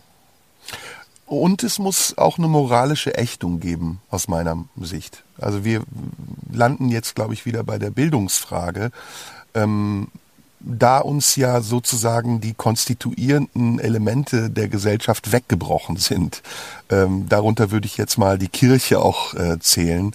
Darunter würde ich auch ähm, überhaupt Instanzen zählen, die moralische Werte besprechen und einen Wertekanon aufstellen für einen toleranten Umgang in einer aufgeschlossenen Gesellschaft. Die sind ja irgendwie weggebrochen. Die haben wir ja nicht mehr. Unsere, unsere äh, Richtwerte, nach denen wir leben, sind ja ähm, Effizienz, also das ist ein ganz großer Richtwert. Ne? Lebe ich mein Leben effektiv genug? ähm, sind ähm, Vermarktbarkeit. Kann ich mich, meine Persönlichkeit ähm, äh, ausreichend genug vermarkten und meinem Geltungsbedürfnis gerecht werden? Und es ist Verwertbarkeit. Also wie, wie werde ich verwertet? Kann ich verwertet werden von irgendjemandem, der mich als Zielgruppe erkannt hat? Aber ähm, das sind sehr oberflächliche Werte und die, die darunterliegenden, tiefliegenden Werte wie Liebe ähm, oder zum Beispiel Achtung, Respekt, ähm, Hingabe, auch sowas äh, ist ein Wert, finde ich, den wir verloren haben. Die werden nicht mehr vermittelt und zwar schon im, im Basisstadium nicht. Dann, wenn Kinder zur Schule gehen, dann haben sie vielleicht noch Ethikunterricht einmal pro Woche oder Religion oder wie es sich auch immer nennt. Und ansonsten bleiben sie sich selbst überlassen. Sie lernen Rechnen, sie lernen ein bisschen Geografie und Biologie und Chemie und Mathematik, aber das Leben lernen sie nicht dem sind sie einfach so ausgesetzt. Wenn sie auf dem Schulhof sind und sich mit ihrem Kameraden um ein Pausenbrot balgen oder keine Ahnung, dann leben sie das, äh, dann lernen sie das Leben äh, sozusagen in der Praxis, im Affekt. Und das ist schade, weil wenn wir da eine Anleitung finden könnten, dann könnten wir auch, äh, wie gesagt, Richtwerte entwickeln, die moralisch geächtet sein können. Also so wie eine, eine, eine Grenze, die man überschreitet und dann geht ein rotes Licht an und dann heißt es, pass auf, das gehört hier nicht hin. Ja, lass das. Oder das ist nicht in Ordnung, das macht man nicht. Also ganz blöde Pisssätze eigentlich, die man von alten Omas hört. Das gehört sich nicht zum Beispiel, die wir aber wieder bräuchten. Ne, wir sind eine, wir sind eine sittenlose Gesellschaft geworden, in der wirklich jedes Tabu mittlerweile gebrochen wird. Und es tut weh, das zu sehen. Und wir werden dazu ja auch angestiftet. Also die Medien, die Formate, die heute laufen. Ich habe gestern schon wieder dieses komische Love Island oder keine Ahnung, wie der Dreck heißt, gesehen und mich gefragt, wo sind wir gelandet? Wo sind wir? Wir leben im 21. Jahrhundert und wir gucken tätowierten Leuten zu, die sich auf einer Insel einsperren lassen, um sich zweimal am Tag irgendwie zu befingern oder zu vögeln. Und das ist ja noch schlimmer als das Mittelalter. Das ist ja Urwaldniveau. Und, ne? Also wie gesagt, ich habe es am Anfang schon gesagt, ich möchte mehr edgy sein, ein bisschen mehr konservativ und ähm, Deswegen meine Wunschkanzlerkandidatin bleibt Alice Weidel.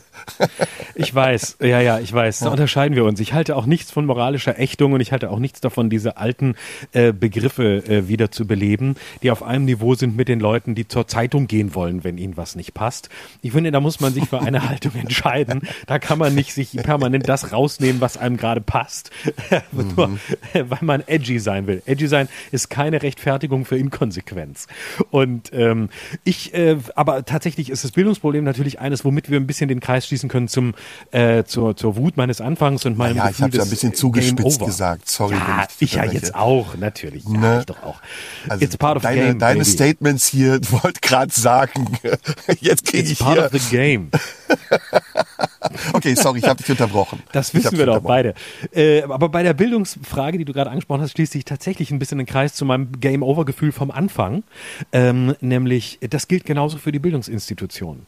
Ähm, es bräuchte so dringend eine, eine Schulreform, ähm, die grundsätzlich ist, die eben bei solchen Dingen anfängt, die du gerade angesprochen hast. Nämlich, ähm, wo ist eigentlich sowas wie eine Pädagogik fürs Leben, eine Lebenserziehung, ein Vorbereitet werden aufs Leben? Das fängt tatsächlich an. Äh, dabei, dass wir nicht mehr darüber diskutieren, ähm, äh, iPads, iPhones in der Schule, wann wird was weggesperrt, äh, sondern nein, im Gegenteil, von Anfang an eine Medienerziehung, eine ganzheitliche Medienerziehung, die nicht sagt, da ist das böse Internet, da sind die bösen Geräte, die machen die Kinder alle süchtig und machen sie digital dement, sondern einen positiven Zugang. Ja, die sind da, äh, die können euch bereichern, aber die haben auch dunkle Seiten. Und da, damit zu konfrontieren. Genauso wie, äh, das geht einher äh, mit der Debatte, dass wir dringend die, die Berliner Lösung bräuchten, was, was äh, Religions- und Ethikunterricht angeht. Es gibt keinen Grund, dass wir katholische und evangelische Religion ähm, zunächst mal voraussetzend ähm, äh, unterrichten und jeder muss da teilnehmen.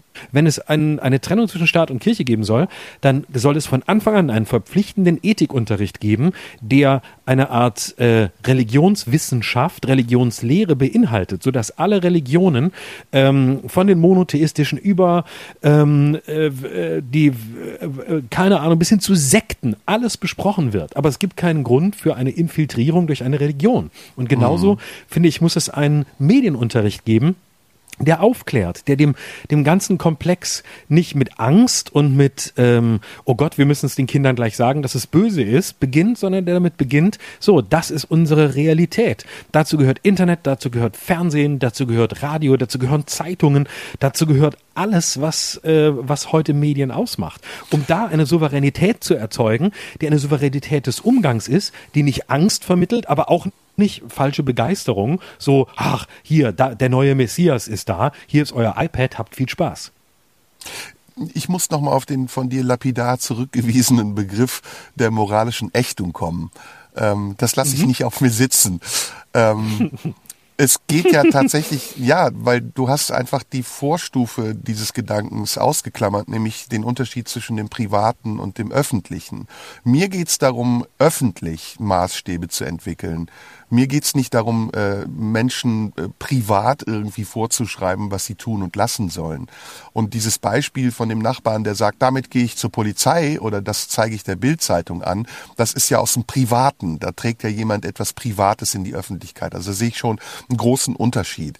Ähm, aber letztendlich sind wir uns einig, glaube ich. Wir, wir sind an einem Punkt angekommen, ähm, vielleicht, vielleicht ist das auch ein ganz guter Schluss für dieses Thema, an dem wir wirklich dezidiert darüber nachdenken müssen, ob wir im Augenblick nicht auf der Stelle stehen und, und ob wir nicht einen größeren Fortschritt erzeugen könnten, wenn wir auch bereit wären dazu, Denkgrenzen wieder zu öffnen und diese ganze Verengung der Diskurse aufzulösen und zu sagen, wir sind eine Gesellschaft, die aufgeschlossen genug ist, mit der Freiheit, die sie hat, verantwortungsbewusst umgehen zu können. Also überlasst uns doch auch ein bisschen uns selbst und dann, dann, dann entwickeln wir nicht nur Vertrauen in die Handlungs- und Denk- und Diskursfähigkeit unserer Gesellschaft, sondern ich glaube, dann, dann werden wir auch friedlicher miteinander. Was ich zum Beispiel, wonach ich mich total sehne.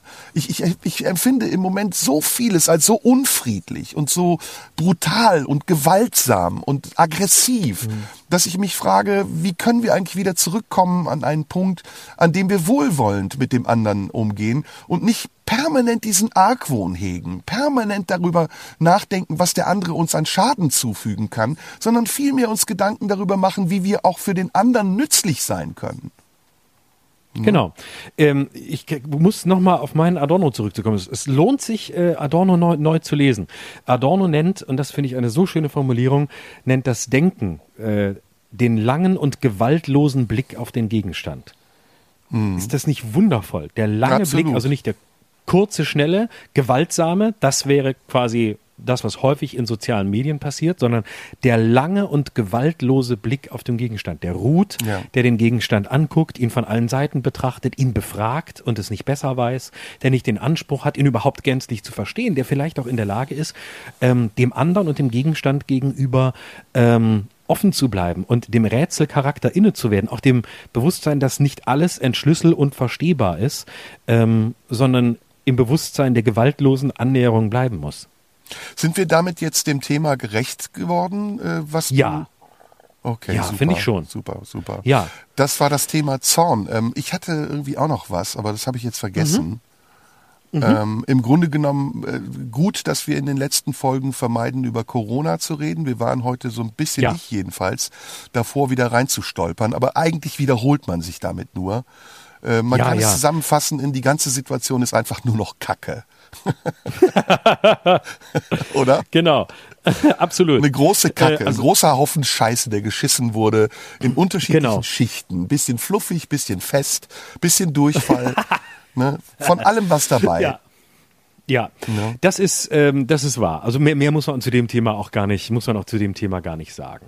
Ja. Ähm, hast du hast du sonst noch was? Ich habe auf jeden Fall ähm, noch äh, nachher noch ein paar Zuschauerreaktionen, die gekommen, äh, Zuschauer sage ich schon, Zuhörerreaktionen, die gekommen sind. Da würde ich gerne noch nachher zum Schluss äh, vielleicht ein, zwei vorlesen. Was ist, was ja, gibt's bei dir noch? Also wir haben Kanzlerkandidatur, finde ich, ausführlich besprochen. auch mit der nötigen Ironie, die es braucht. Hm. Ähm, ja, ansonsten. Das war Ironie mit Alice Weidel, das enttäuscht mich. Nein, nein, nein, das mit Jens Spahn war Ironie. Alice Weidel okay, gut, mir wirklich. Gut. Ich mochte ich auch, dankbar. dass die AfD auf ihrem Parteitag beschlossen hat, dass äh, die Ehe nur aus Mann, Frau und Kind bestehen darf. Alice ja. Weidel aber mit einer Frau verheiratet ist und zwei adoptierte Kinder mit in die Ehe gebracht hat. Genau, und, und sehr lange eine syrische Putzfrau in Bern beschäftigt hat. Ja, sie, wunderbar. Äh, Ach, herrlich. herrlich. Und, ähm, ich sage dir, wenn Alice Weidel Bundeskanzlerin ist, dann, dann wird sich auch alles drehen, weil was meinst du, wie viele Leute, die jetzt ähm, so allergisch auf Sexismus reagieren, plötzlich einen sexistischen Witz nach dem anderen machen werden oder wenigstens Spruch und gar nicht merken werden, was sie da eigentlich tun? Ja, ja, ja, hoffen wir es, hoffen wir es. nee, ansonsten ist es ja eine sehr themenlose Zeit, habe ich so das Gefühl. Ähm, mhm. Ich hatte diese Woche ein paar Mal an dich gedacht, weil, ähm, ein paar Mal an dich gedacht, klingt sehr romantisch. Ähm, mhm. Nee, ich wollte dir schreiben, so, hey, was denkst du darüber und was denkst du hierüber? Aber letztendlich, also diese Themen kommen und gehen im Minutentakt und am nächsten Tag hat man es schon vergessen. Deswegen, ich habe nichts Großes. Also an sich, ich habe nur gesehen, Lauterbach war bei dir in der Sendung. Ja, genau. Lauterbach war bei mir in der, in der ARD-Sendung. als, als Und hast Talkgast. du, äh, hat er, ja. weiß er, dass du ihn parodierst? Ja, klar. Ja, ne? natürlich. Ne? Ja, natürlich. natürlich. wusste er das und ich habe das auch, äh, ich habe das auch gemacht in der Sendung. Ich habe das oh. auf meiner Facebook-Seite ähm, auch auch äh, und auch glaube auch bei Twitter gepostet. Ähm, äh, und zwar, äh, es war tatsächlich so, er kam zur Sendung zu uns zur Aufzeichnung und ähm, die ein bisschen vorher war und äh, dann hat er gefragt, ja, ja, wann wann läuft denn das im Fernsehen? Und dann haben wir gesagt, ja Donnerstagabend äh, 23:30. Oh, da bin ich ja parallel bei Markus Lanz und dann haben wir so gedacht, ach du Scheiße, ey du ganz ehrlich, wir müssen härtere Klauseln in die Verträge schreiben. Keine andere Sendung außer uns. Und äh, dann haben wir, und dann habe ich gesagt, ja, kein Problem.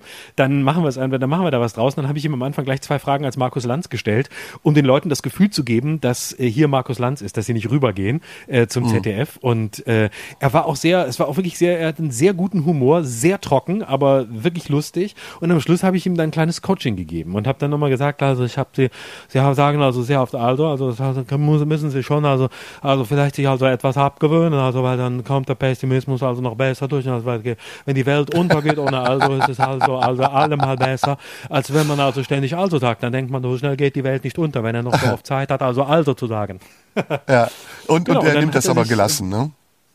Er nimmt das mit sehr viel Humor und wir hatten auch danach noch, noch mal noch mal Kontakt und äh, er ist wirklich ein sehr äh, ein sehr angenehmer Mensch, ähm, aber, aber ey, wirklich vollkommen nerdig. Also der, der lebt wirklich äh, in seinen Studien. Also das, das mm. spürt man auch. Also mm. ähm, und äh, er geht dann auch äh, ans, äh, es klingelt permanent sein Handy. Also wann immer er nicht gerade Sendung ist oder in der in der Aufzeichnung ist, klingelt auch permanent sein Handy. Ich glaube allein als als wir zwischen zwischen ähm, seinem Ankommen und Probe und Sendung, also was nicht sehr viel Zeit war, für eine halbe Stunde hat sich ja fünfmal sein Handy geklingelt und jedes Mal ging er ran und sagte hallo, hallo, ja, ist gar, ja, ich kann gar nicht, ruf zurück.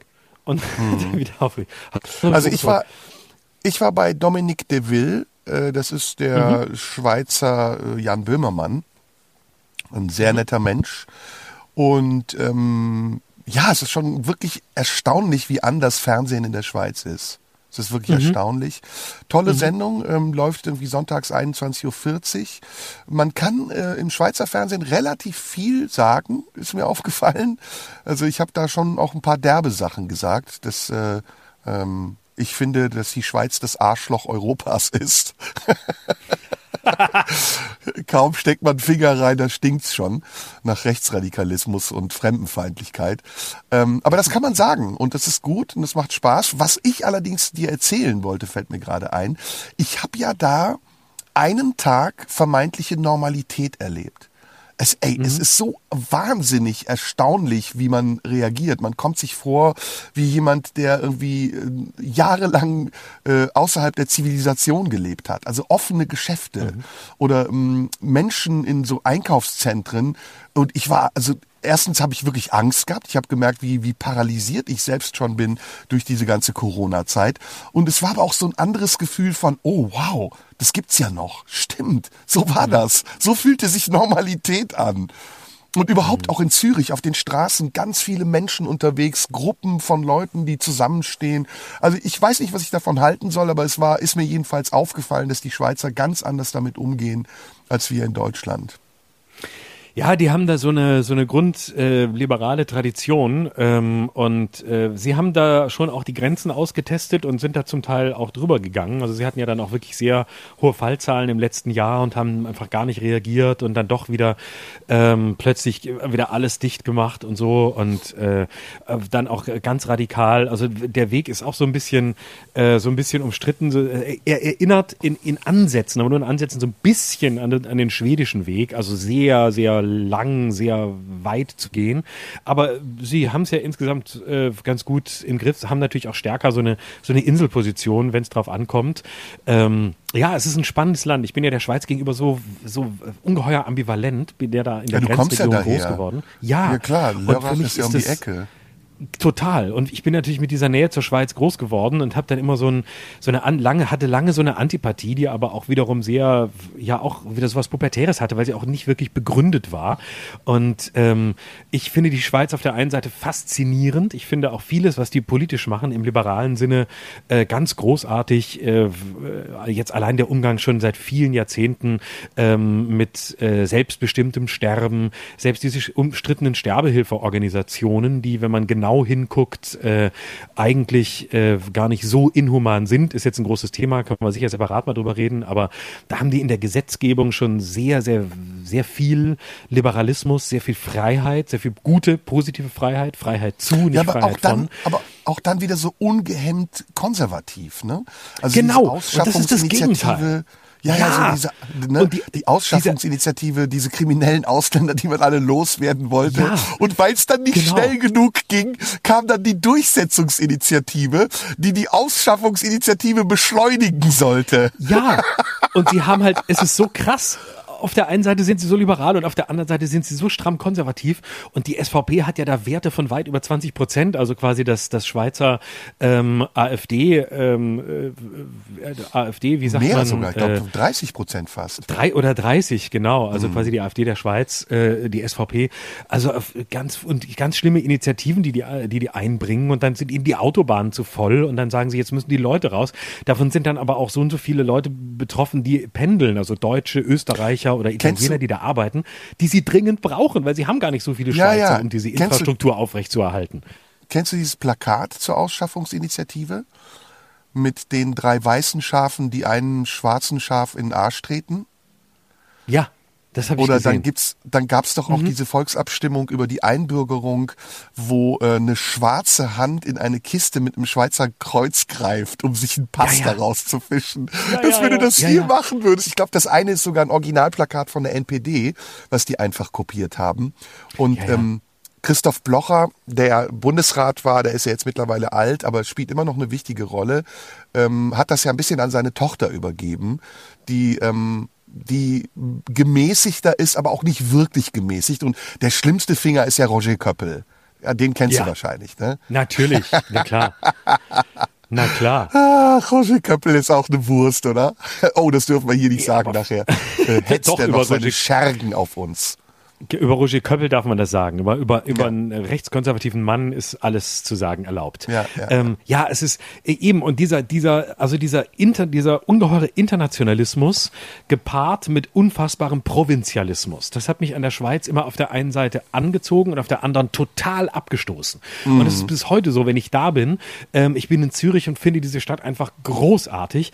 Und dann erlebe ich aber wieder, wie provinziell so vieles in der Schweiz ist. Und du läufst irgendwie äh, durch, durch Graubünden, gehst spazieren und da kommen dir zwei Leute entgegen, die dich wirklich angucken, ähm, wie so ein, äh, wie so ein Aussätzigen und so, Grezi, und diesem Grezi, diesem leicht beleidigten Grezi, steckt schon so viel Menschenverachtung und so viel Kleinbürgertum, ja, ja. dass ich es zum Kotzen finde. Ja, und, wobei das, ähm, man muss die Schweizer ein bisschen in Schutz nehmen auch. Also es ist die Sprache entspricht nicht ganz ihrer Mentalität. Ja, aber es ist halt so widersprüchlich, aber äh, das Tolle ist halt, man kann sich auch dran abarbeiten und es ist nicht so, es ist eben, es ist, es ist viel extremer als in Sie Deutschland. Sind jedenfalls so nicht, Sie sind jedenfalls Ja. nicht so harmlos, wie sie immer tun. Also die Nein, Schweizer sind schon Gegenteil. wirklich super extrem. Und sie machen immer einen so, Genau. ja, wir sind neutral und so. Nein, ihr seid gar nicht neutral. Ihr seid richtig Im radikal. Genau. Und es ist, genau, du kannst auf der einen Seite viel mehr sagen, auch, äh, also im Sinn von, von, von Quatsch machen auch, sowas wie du es gerade beschrieben hast. Und auf der anderen Seite ähm, ist es aber auch äh, eben in der anderen Richtung viel radikaler. Es ist einfach Ah. ein, ein wesentlich extremeres Land. Aber das kommt wahrscheinlich von den Bergen. Da entwickelt man Radikalismen. Jetzt für Anni, da haben wir schon drüber gesprochen, über Andreas Thiel, ne? Haben wir kurz Ja, drüber gesprochen. den Schweizer Kollegen. Mhm, genau. Ja, ja. Wir haben schon wieder anderthalb Stunden, länger als anderthalb Stunden gequatscht. Oh Mann. Dann würde ich Okay. sagen, am Ende liest du noch ein bisschen Zuschauerfeedback vor. Lev hat uns geschrieben. Sehr geehrter Herr Schröder. Oh, es gibt übrigens eine Zweiteilung unter den Hörern. Die einen siezen, die anderen duzen uns. Ich möchte an dieser Stelle mal sagen, wir wollen bitte gern gesiezt werden. Also du willst gesiezt werden, ich möchte gern geduzt werden, weil ich bin immer noch im pseudo-jugendlichen Alter. Sehr geehrter Herr Schröder, vielen Dank, Herr Somunchu, äh, für Ihren Podcast, bei dem sich die Gesprächspartner aussprechen lassen, bei dem Sie beide nicht immer einer Meinung, aber immer respektvoll im Umgang miteinander sind und bei dem man auch als Zuhörer nicht allem zustimmt, aber andere Meinungen und Ansichten eben auch einfach mal gelten lässt. So ist es im Leben und das bildet der Podcast im Dickicht der ganzen zwei Typen unterhalten sich einfach mal lustig über alles und ganz und gar nichts. Podcasts auch hervorragend ab. Bezüglich der Tradition des Blumenschenkens in Ostdeutschland, darüber hatten wir beim, nächsten, beim letzten Mal gesprochen, dass man immer Blumen kriegt nach Shows. Eventuell liegt es an dem russischen Einfluss, denn in Russland, der Sowjetunion, ist es absolut gängig, einem Künstler Blumen an die Bühne zu bringen als Zeichen der Anerkennung. Vielleicht hat das in der DDR ja damals abgefärbt. Liebe Grüße, machen Sie weiter, schreibt Lev. Das ist doch eine interessante These. Sehr Ähm, schön, ja. Florian schreibt, ähm, also ich habe mir selbst geschrieben. Moin, Herr Schröder, Sie suchen noch nach einem Namen für Ihren Podcast mit Yada Somunchu. Wie wäre es mit Die radikale Mitte? Gefällt mir nicht so. Nee, ist zu offensiv, ne? Da müssen wir nochmal drüber nachdenken. Ähm, äh, hier, Du noch einen und ich habe dann auch noch eine kleine Abschlussanekdote. Okay, Lukas schreibt, Hallo Florian, danke für den tollen Podcast mit Serda. Ohne viel Blabla, äh, ich habe einen Themenvorschlag für euch, gemeinsame Werte. Im Speziellen die Betonung gemeinsamer Werte innerhalb der EU oder NATO zwischen EU, USA und Europa. Inhaltlich ist das für mich immer wieder unverständlich, weil wir scheinbar wenige gemeinsame Werte zu haben scheinen. Das als Themenvorschlag können wir vielleicht mal noch drüber reden. Ansonsten Ja. könnt ihr mir weiterschreiben über Instagram. Da ist es am besten. Ähm, äh, Instagram at Schröderlive heiße ich da. Einfach Direktnachrichten. Wird alles gelesen und manches auch vorgelesen. So, jetzt du. Ja. Ich hatte ähm, einen Podcast mit Nils Ruf zusammen. Das hast du sicher mitbekommen. Nein, das habe ich noch nicht mitbekommen. Uns, wir haben uns vertragen, beziehungsweise haben wir uns eigentlich nie gestritten und haben dann, ähm, Nils hat mich eingeladen in seinen übrigens sehr, sehr hörenswerten Podcast äh, Sodom und ähm, Corona. Okay. Und ähm, die Reaktionen darauf waren sehr lustig. Viele haben gesagt, jetzt gehst du Florian fremd. Ähm, der wird sicher traurig sein. Andere haben gesagt, äh, schmeiß doch Florian weg. Mit Nils ist es viel besser. Also es hat für viel Diskussion gesorgt. Ich möchte an dieser Stelle aber sagen, ich bleibe dir auf immer und ewig treu, Florian. Und ich mag es sehr, mit dir diesen Podcast zu machen. Und das mit Nils, das tut mir leid. Das war nur ein kleiner Ausflug. ein Ausflug. Du, manchmal ist es wichtig. Du, das ist manchmal wichtig. Man muss manchmal zwischendurch auch mal so einen Podcast One-Night-Stand mit jemand anderen haben, um Ja. zu sehen, dass das Essen zu Hause auch noch ganz gut ist. Ja, wir, wir führen eine offene Podcast-Beziehung. Das freut mich, mein Lieber. Wir hören uns nächste Woche. Bis dahin, das Ja. letzte Wort gebührt dir. Ja, das war wieder unser Podcast. Schröder und Somunju, die ähm, radikalste Mitte seit Erfindung des äh, Podcasts. Und wir hören uns nächste Woche wieder um irgendwann Mittag, Dienstag. Und, Genau, da sind wir wieder da.